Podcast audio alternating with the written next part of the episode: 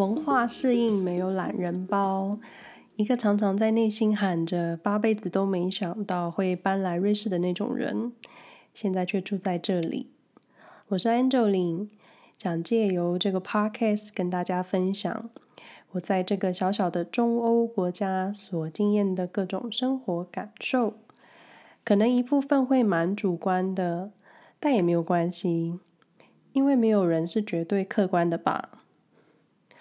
自从上回讲到瑞士社交场合之后，我经常有意无意的会联想到，在瑞士跟初次见面的瑞士人或是欧洲人的对话。那有几个问题，每次都很容易被对方问到，所以今天要来说说跟欧洲人或者跟瑞士人初次见面聊天时可能会有的话题，以及会被问的问题。如果你们有机会结交海外的朋友，也许有一天可以用上。嗯，在欧洲的社交活动或是一般聚会的时候，你经常都会有机会认识新的朋友。那只要遇上各种庆祝名义的活动，基本上大家都很喜欢把朋友们凑在一起，然后彼此的朋友圈会越扩越大。我不确定是不是好事，因为经常很可能就是见过一次面而已，然后就是非常蜻蜓点水的交情。那也因为这样子，所以你会有很多机会一直练习自我介绍。那因为在欧洲参加聚会的话，你是不太可能自己顾自己，或者是只跟认识的人聊天，也不太可能就一直坐着吃东西。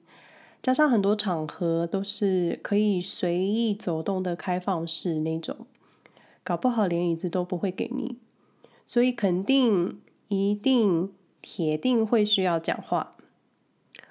我算是被动社交的人，所以我觉得我应该很难在欧洲交到朋友吧。我自己是无所谓啦，但很多时候你不能活在自己的世界。所以，经常跟着先生一起参加聚会的我呢，现在已经很自然有一套标准的英语自我介绍。但说真的，呃，我觉得初次见面的话题其实都差不多。那在跟欧洲人聊天的过程，更多都是在考验我的英语能力，还有对方的英语能力。因为说真的，不是外国人或是西方人就一定会说英语，啊、呃，像我住在瑞士德语区，这里瑞士人的母语自然就是瑞士德语。那小朋友会在学校学习德国德语，在瑞士德语区的官方文字是使用德国德语，或说标准德语。那关于德语语系，可以查一下维基百科。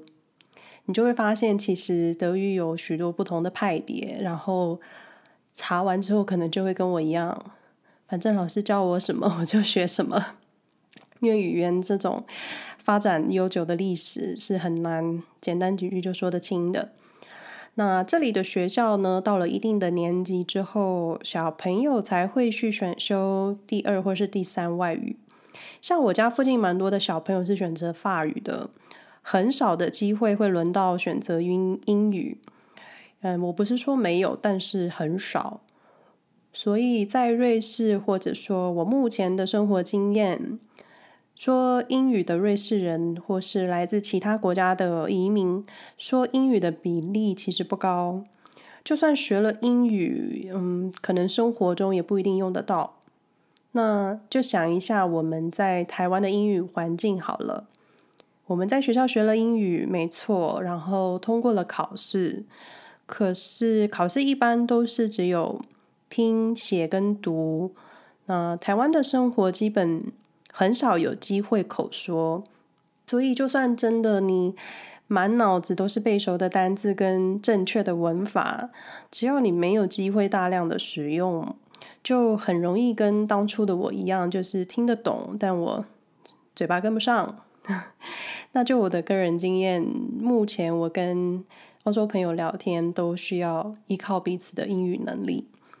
那加上我现在不会说德语，只听得懂一点点。那英语的程度其实只有中上，那不能说流利到我放空了还能认真，放空了还能听得懂他们在聊天的内容。所以每次每次跟非中文母语的人聊天，我都需要很专心的进行英语听力练习。不过，其实我觉得应该这就是我过去英语听力考试时候的训练出来的吧。抓到关键字，快速看答案选项，然后作答。那可能因为这样，就是训练了我听力跟快速阅读的能力，但口说就乱七八糟。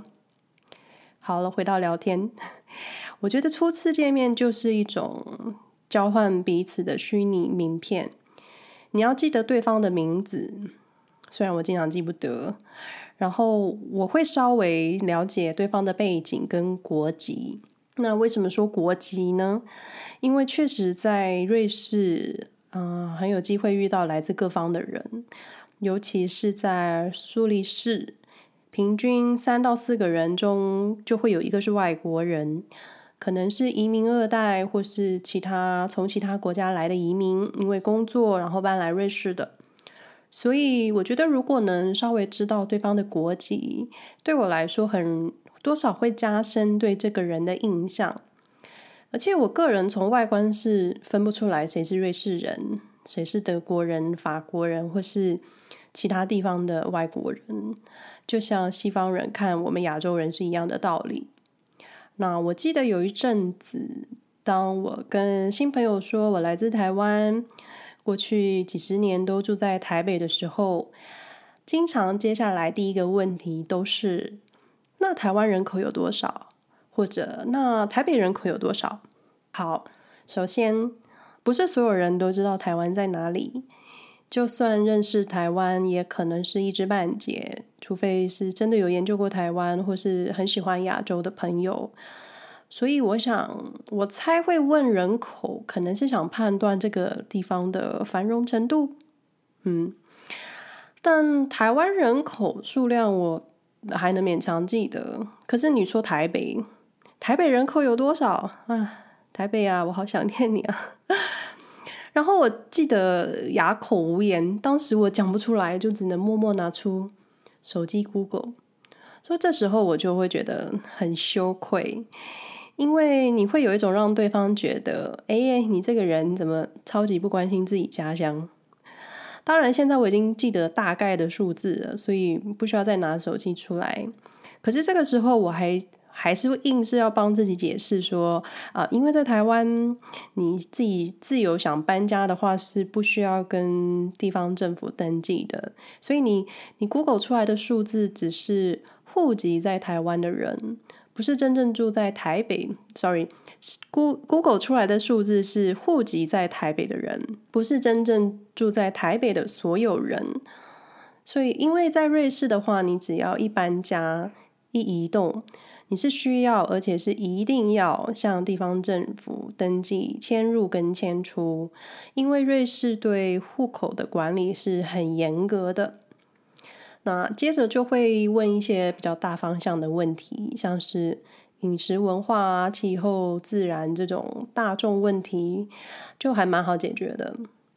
那我经常就很喜欢把台湾二十四小时的便利商店搬出来，然后一直强调很便利这件事，然后对方都会觉得不可思议，可能觉得我们怎么亚洲人都不喜欢休息。然后我经常。我最常被问到的就是，那你觉得住在这里的感觉如何？你觉得瑞士怎么样？这种我觉得要很小心回答的问题，怎么说呢？因为我觉得不会有人会愿意听到别人说出不喜欢或是不赞同跟你自己相关的文化，或是跟你有关的任何事。嗯，想想如果是你们。听到住在台湾的外国人当着你的面说：“我觉得台湾这里不好，台湾那里不好。”就即使我们真的知道这些地方不好，那你会有什么感受？不过也要看对方是用什么态度，我就不会去踩一些没有必要的雷。除非你你断定此生就不会再跟这个人互相往来。那遇上这种问题，我都会笑笑的回答说：“哦，瑞士的山水好，空气好，这种公认的官方的瑞士好地方，不太需要夸张的说，我好好爱这里，这里就像家一样。但但真的有人适应得很好，也非常喜欢瑞士。只要我觉得，只要只要你可以。”找出认同这个国家可爱的地方就好了。我自己是这样子啦，太极端、太夸张的话，我是不会说。或者就是我真的对很多事情都都太中庸、太客观了。嗯，可能。接着最常被问到的问题就是：你有没有工作？或是你之前工作是做什么的？嗯，未来想不想工作？那想要做什么工作？这种跟工作缠在一起的问题，那我曾经在一些呃文章看到，或是印象中，瑞士人是很勤劳、很勤奋，啊、觉得每个人都需要拥有一份工作。但是，但是这个时候出现了，我觉得外国人在瑞士找工作。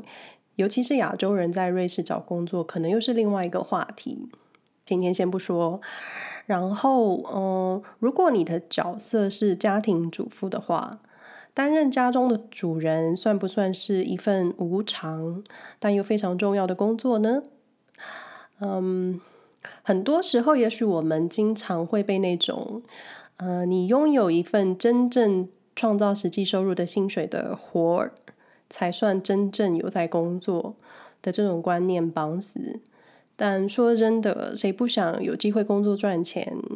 那我也我也知道有不少人会因为你的职业，或者是你是否真的有从事有收入的活儿来判断你这个人是怎么样的一个人。那我这个人并不是特别喜欢讲自己的事，虽然我还是会带到一点。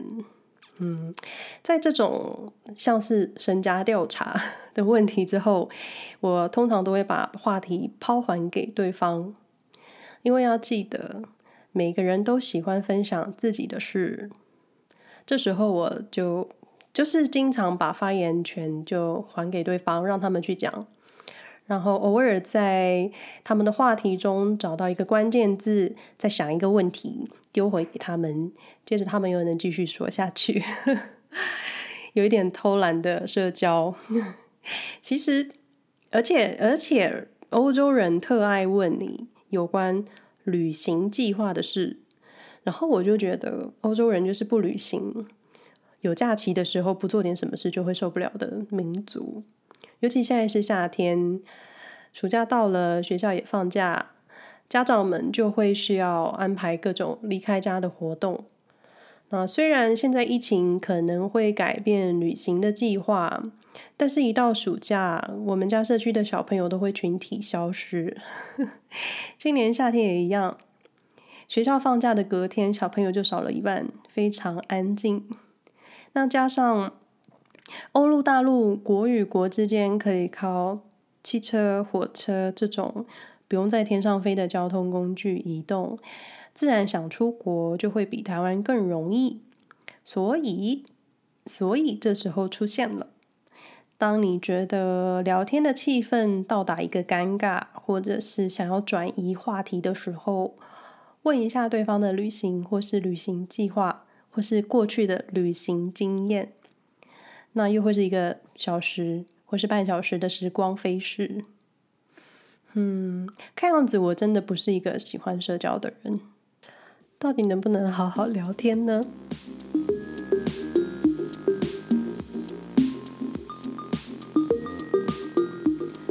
以上内容不代表其他住在瑞士的人的立场，我也没办法代表任何人，我就代表我自己。